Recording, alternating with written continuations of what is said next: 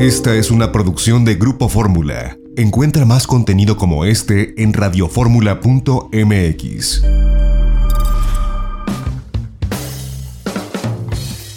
Muchas gracias a Lorena Bracho por esta nota. Sin lugar a dudas, el Caribe mexicano y este nuevo sitio será un parteaguas en el turismo nacional e internacional, porque estamos hablando de uno de los destinos más importantes en el mundo. Y bueno, con esta plataforma bastante ambiciosa y bien hecha, como, como suelen hacer las cosas, bueno, pues el polo de atracción será eh, pues más grande aún y el interés será creciente en, este nuevo mundo digital donde, bueno, pues eh, plataformas como Caribe Mexicano estarán irrumpiendo el escenario turístico internacional.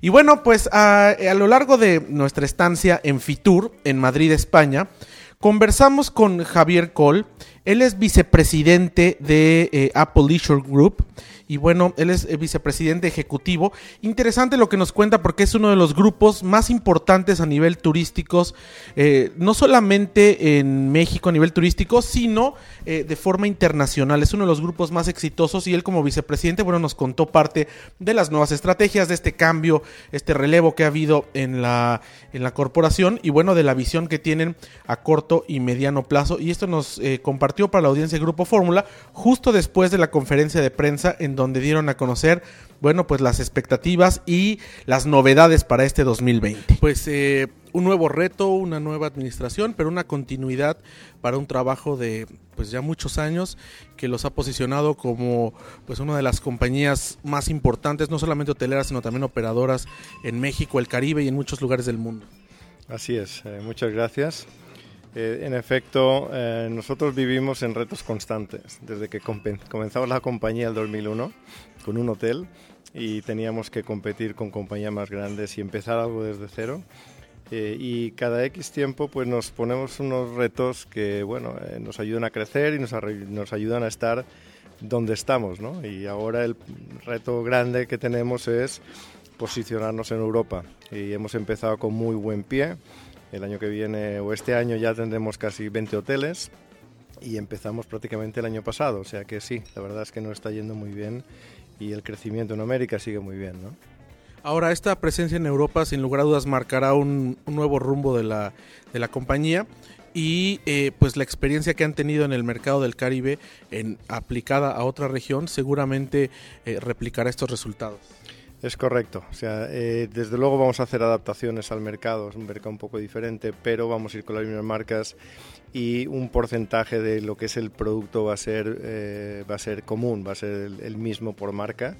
La idea es que alguien que haya estado en una de nuestras marcas en el Caribe y vaya a Europa sienta que es la misma marca y la misma compañía, pero adaptándonos un poco a los mercados diferentes. Cada mercado requiere unos regímenes diferentes eh, y queremos, eh, pues queremos eh, adaptarnos a eso. O sea, hay mercados que el full all inclusive pues no va a funcionar, a lo mejor porque estamos muy cerca de una ciudad.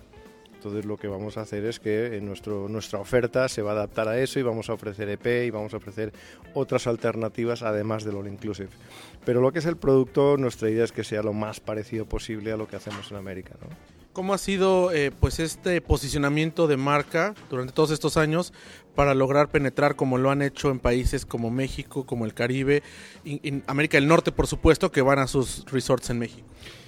Pues yo creo que ha sido apostar por calidad. A veces es difícil apostar por calidad porque, porque viene con un componente de, de coste.